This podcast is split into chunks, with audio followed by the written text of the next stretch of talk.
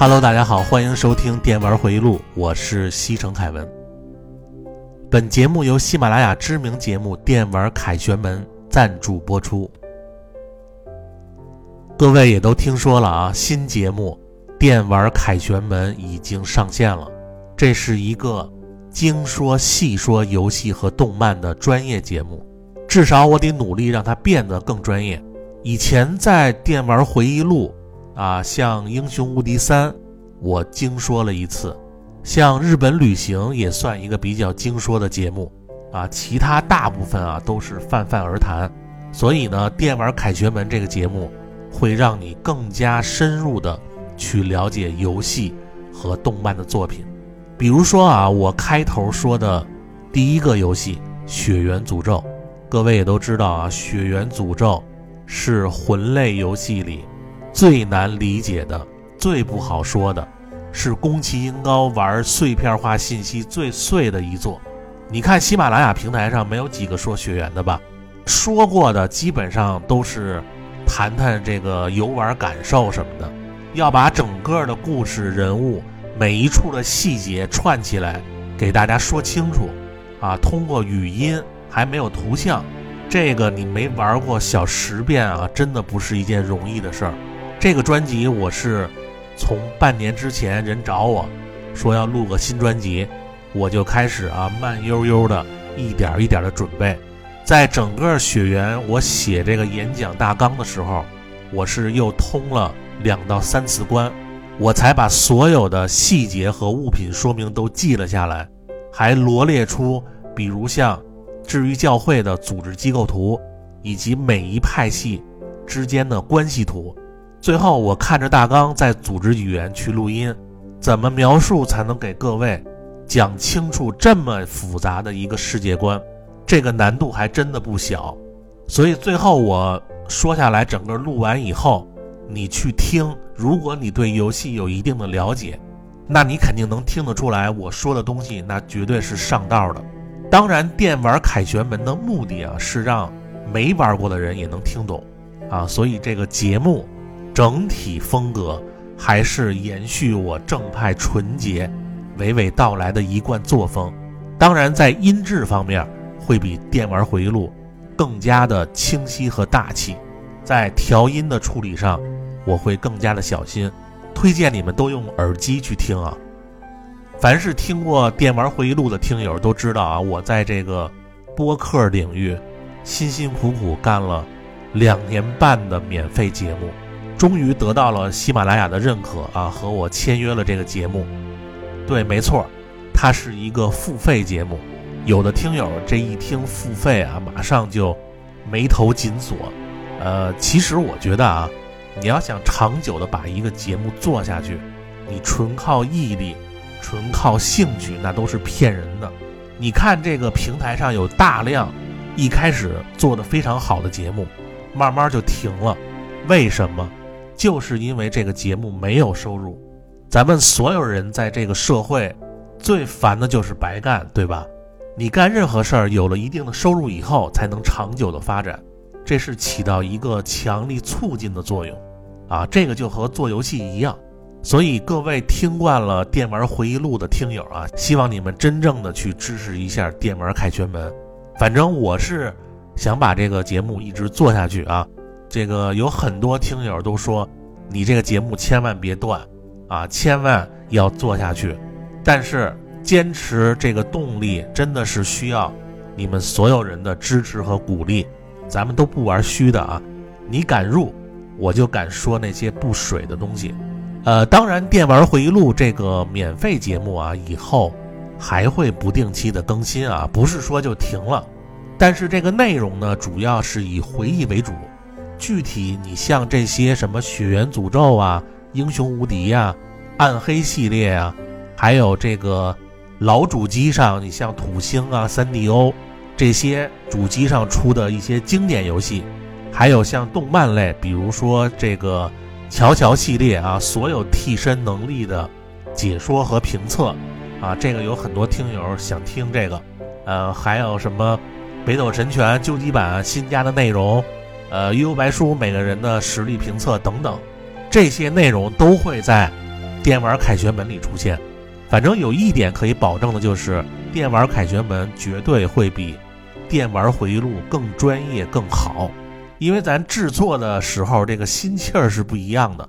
电玩凯旋门这个节目真的值得你们去二刷和三刷。比如我在录制这个 FC 托育和古巴战士的时候，会区别其他人的正常方式介绍，而用一种特殊的形式去聊。当然也包括那些买游戏卡的环节啊，我会把之前没说过的都在新节目里给各位呈现。呃，那咱们废话就不多说了啊。这个下边呢，我把这个第一集啊《血缘诅咒》放进来，各位可以听一下啊，因为有很多人还不知道这个节目。如果各位听了以后啊觉得不错啊，你可以马上在喜马拉雅上搜索“电玩凯旋门”。这个“凯旋门”的“旋”啊是炫耀的“炫”，啊别打错了。只要你速速入会啊，今年必有这个。黑丝桃花运，哦对，还有一个关于新节目《电玩凯旋门》的抽奖，所有购买专辑的朋友，购买以后你在专辑那儿评一个五星好评，就可以参加六月的抽奖。奖品是全新手办一个，啊，涂在文案区，黑丝的啊，不多解释。还有就是有月票的听友也可以往新节目里投，六月还有新节目的月票抽奖。具体奖品咱们下期公布，只要你投月票能进入到前二十名，就有机会免费抽奖。然后还要感谢一下上期给世界怪人集锦打赏的老板。首先感谢群友咖啡加盐、首长稼轩、二马师傅、小红帽的红包，然后是雅布茶、奶骑士、老不死人的超大型红包。最后还要再感谢一位啊群友杰里米五幺三。啊，这个是我在老 Britain 的大学的校友。前几日呢，这哥们儿啊去这个纽约跑路，在经过时代广场大屏的时候，还不忘给《电玩回忆录》这个节目做个宣传，在大屏上播放了十五秒的宣传片儿，让那帮美国的黑白仔也看到了电回的大气。啊，非常感谢这哥们儿啊！同时，也感谢以上所有兄弟们的支持，还有所有给《电玩回忆录》投月票的听友。别忘了，只有在喜马拉雅上才能听到《电玩凯旋门》，其他什么小宇宙这些播客软件是听不了的。那下边各位就一起来欣赏一下新节目《血缘诅咒》的第一期亚楠的历史。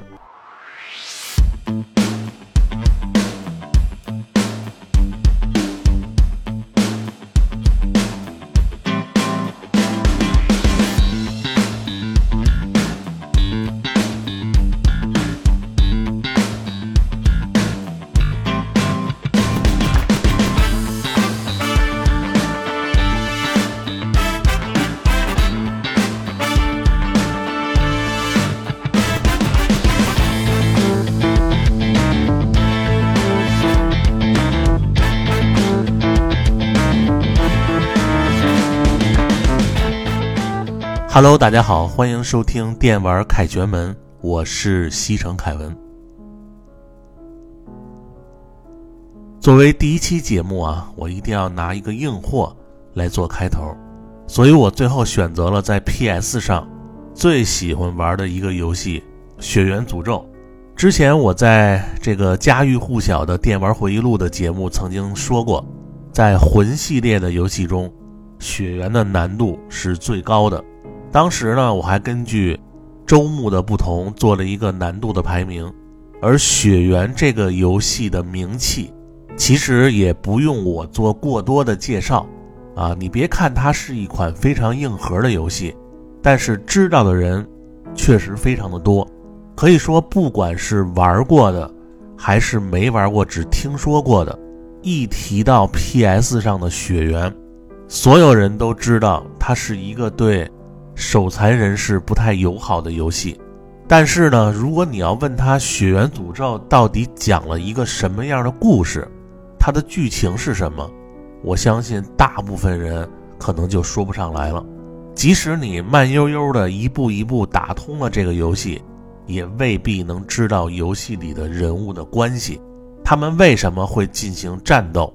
其实呢，这个不赖咱们玩家啊，主要是这个游戏的制作人宫崎英高这个老贼啊，采用了碎片化的叙事方式，他把一个完整的故事碎片化，然后把每一个碎片分别放在游戏 NPC 的对话里。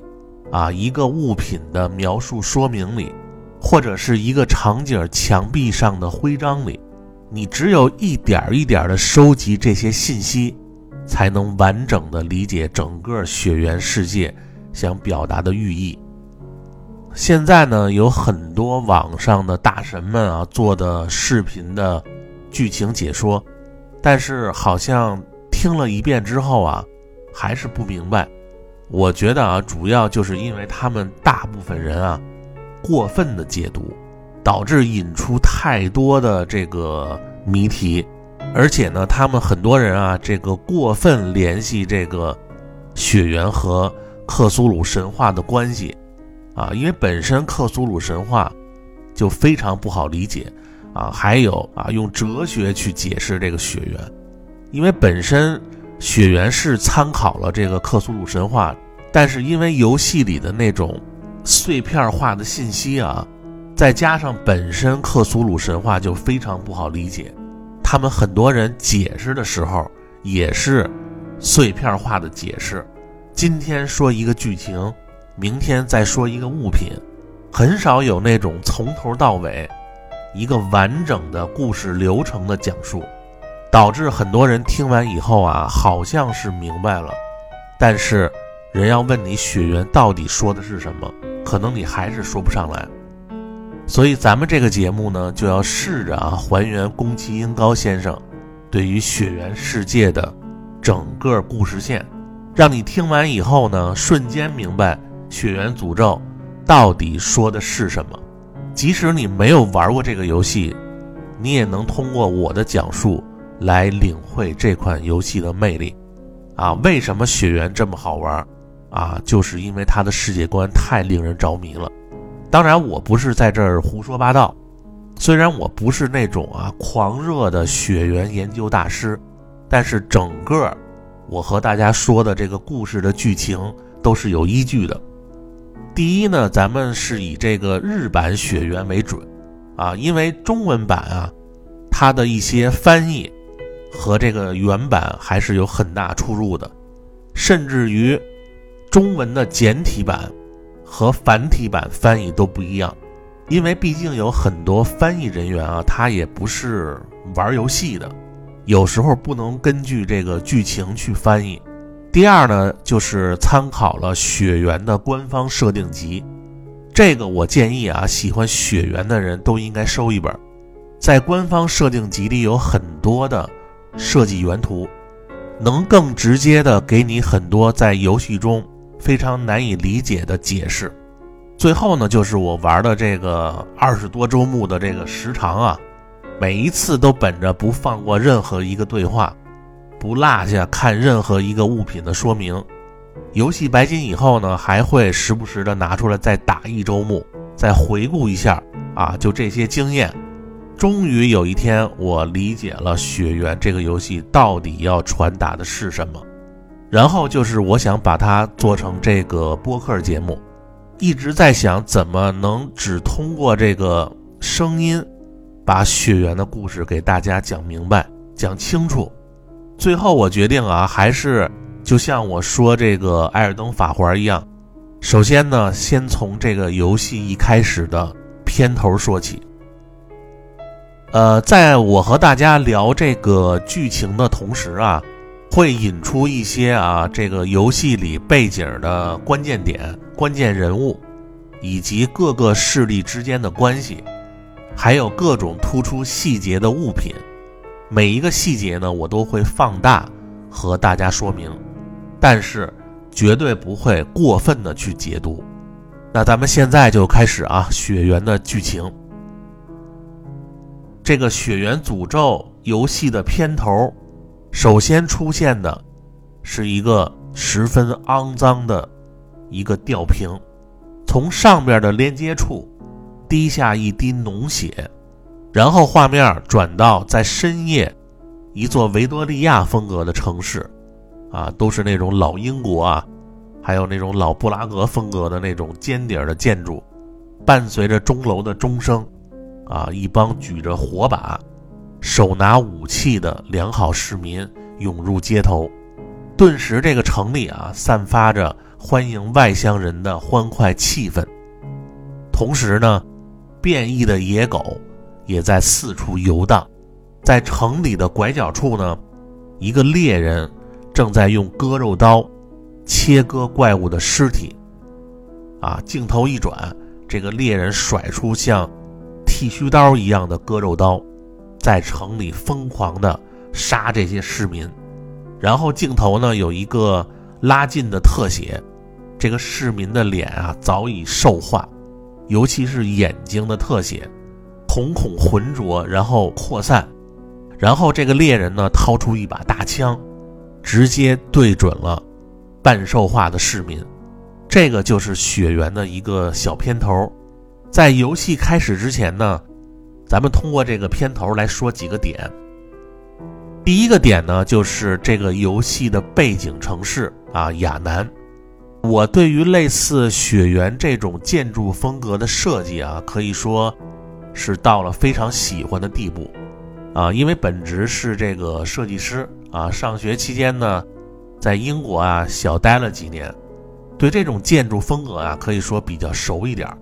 从整个亚南城市的设计风格来说啊，它的风格呢是维多利亚全盛时期的哥特式风格，夹杂着文艺复兴、巴洛克和洛可可风格，还有工业革命的蒸汽朋克风格的一个缝合体。这个就是亚南城市的建筑风格，因为我对欧式建筑啊，特别是教堂建筑啊，有非常浓厚的兴趣。在这个上学期间呢，最喜欢去的地方就是那种尖顶儿啊，带着这种彩花玻璃的教堂。每到一个教堂呢，我都会买一本那个教堂的宣传画册。你像亚南里啊，知名的治愈教会大教堂。它的内部，啊，有很多这个圣坛装饰，还有它的建筑结构呢，都参考了巴洛克建筑时代的代表圣彼得大教堂。外部结构呢，参考了类似巴黎圣母院的哥特式风格。所以，当我看到《血缘》这个游戏的建筑风格的时候啊，就一下和看到那些什么，呃。黑丝长腿吊带儿啊什么的，这个女生一样啊，就就一下就喜欢上了。然后咱们接着说这亚南啊，说到这个亚南这座城市啊，它是在很多古代的遗迹上建造的，也就是说亚南的下边曾经有很多的文明。大家都知道啊，在现实中苏美尔文明，据考证啊是人类。最早的文明之一，然后游戏里呢，他说过，在亚南的下边，有一个啊曾经的文明就是苏美鲁文明。这个名称呢，就是来自这个苏美尔文明。在雪原的中后期啊，你可以下到很多这个地牢迷宫。在游戏中，啊，一个叫苏美鲁中央圣杯的这个物品，他写道：苏美鲁是建造这些地下遗迹迷宫的古老种族的名称。啊，他们有超越这个人类的智慧啊，所以这个苏美鲁人建造了地下的迷宫。有人问这个圣杯是什么玩意儿啊？其实这个圣杯啊。是用于解开这个地下封印。你有了这个圣杯以后啊，你就可以从这个墓碑那儿啊下到这个地下迷宫里。没有这个圣杯呢，你就下不去啊，就这么简单。然后接着说这个苏美鲁人啊，就这帮人建造了这个地下迷宫。随着他们越挖越深啊，越挖越得劲儿啊，有一天突然发现这个地下深处的深处还有东西。这个东西可不得了啊，其可怕程度超越了苏美鲁人当时的认知和智慧。刚才说了啊，这个苏美鲁人啊，他有超越人类的智慧，但是下边这个玩意儿啊，他又超越了苏美鲁人的智慧，等于人类要和他比啊，就直接相当于这个呆傻蠢货。那这个东西呢，就是古代的神奇。呃，我觉得咱们这个讲解一定要细致啊，让所有人听完，绝对的明白才有意义。呃，什么叫做古代的神奇？这个“奇”啊，它是左边一个士补旁，右边一个姓氏的“氏”，这个字儿念“奇”。神奇的意思啊，它是宗教的一种说法。古代神奇的意思就是古神。这个发现呢，让苏美鲁人啊吓得够呛，竟然能够发现神的存在，啊，太厉害了！那就赶紧和这个神沟通一下吧，对吧？好不容易能见到这个古神，和这个神许个愿，找一个什么长腿黑丝的什么玩意儿啊，提点小要求，啊，然后他们呢也想着马上要和这个古神去沟通，但是没想到的是。这个苏美鲁人啊，和这个古神啊，这个等级啊，差着一百多级。古神有什么意图、什么想法？苏美鲁人这个等级太低，根本就不明白。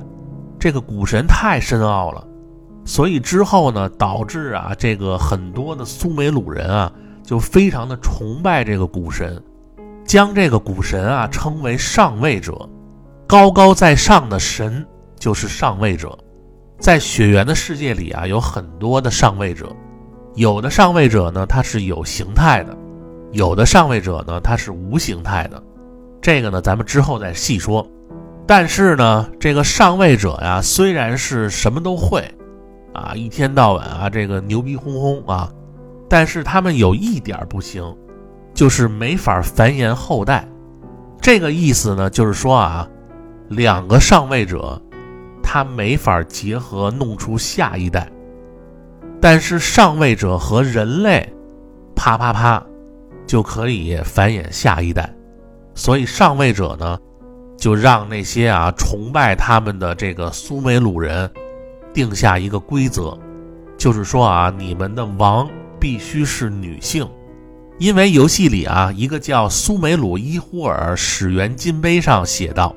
苏美鲁的王必须是女性，由她将王名代代相传。这也就是说啊，只有和上位者结合的女人，才能成为苏美鲁的女王。然后这个上位者啊，就从众多的这个苏美鲁人里边，选上了一个女子。这个女子呢，她就叫亚楠。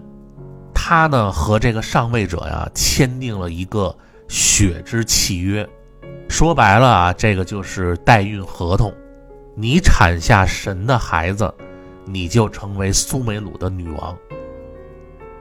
然后签订了血之契约的亚楠女王，就成为了血之女王。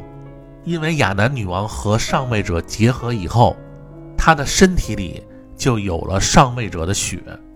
所以当时所有人啊都管她叫血之女王。她的身体里的血就是禁忌之血。呃，咱们这么讲，大家应该都能跟得上啊，这个比较清楚。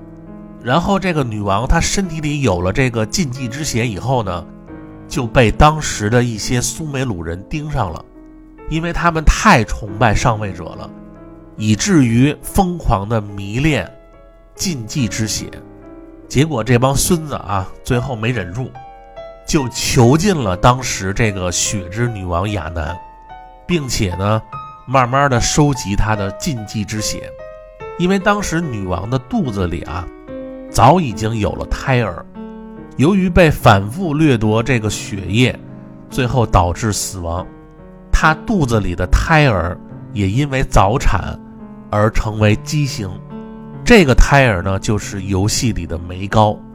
梅高降生之后呢，就成为了游戏里的亚男之石。咱们在玩的时候啊，在中后期会遇到一个穿白裙子、肚子那块啊全都是血的女子，那个就是血之女王亚楠。根据这个亚楠之石物品的描述啊，亚楠苏美鲁女王留下的圣遗物。如今女王已死，但她那令人不寒而栗的意识，却仅仅适合在沉眠。呃，关于女王和梅高啊，咱们之后，呃，说这个整个流程的时候再细说。结果女王死了以后啊，这件事儿让上位者知道了。本来呢，上位者一心只想要一个后代，这一下啊，这个媳妇儿也死了，这个孩子还变成了畸形。然后上位者就非常的生气，就他妈想画一个圆圈诅咒你们啊，不是啊，就是画一个血缘啊，诅咒你们。你们不是都稀罕这个血吗？我就用血来诅咒你们这帮苏美鲁人，不光是你们，还有你们的子子孙孙，都会受到诅咒。之后苏美鲁文明就爆发了血之诅咒。啊，你们也别做人了啊，都变成野兽。所以这个游戏为什么叫血缘诅咒啊？这下明白了吧？然后不仅是苏美鲁文明，到后来的罗伦城，也是发生类似苏美鲁的兽化诅咒。游戏里啊，衰落的罗伦城金碑里边写道：罗伦城是消失在沙漠中的悲剧之城。据说。悲剧是兽化病导致的，所以说啊，就是他的子子孙孙都会受到诅咒。再之后，我们游戏里的城市亚南就建立在这些消散的古代遗迹之上了。呃，那这个就是亚南城市的一个历史。今天这期呢，咱们先说到这儿啊，下期呢，咱们来聊第二个点雪疗。那感谢各位啊，收听本期节目，咱们下期再见，拜拜。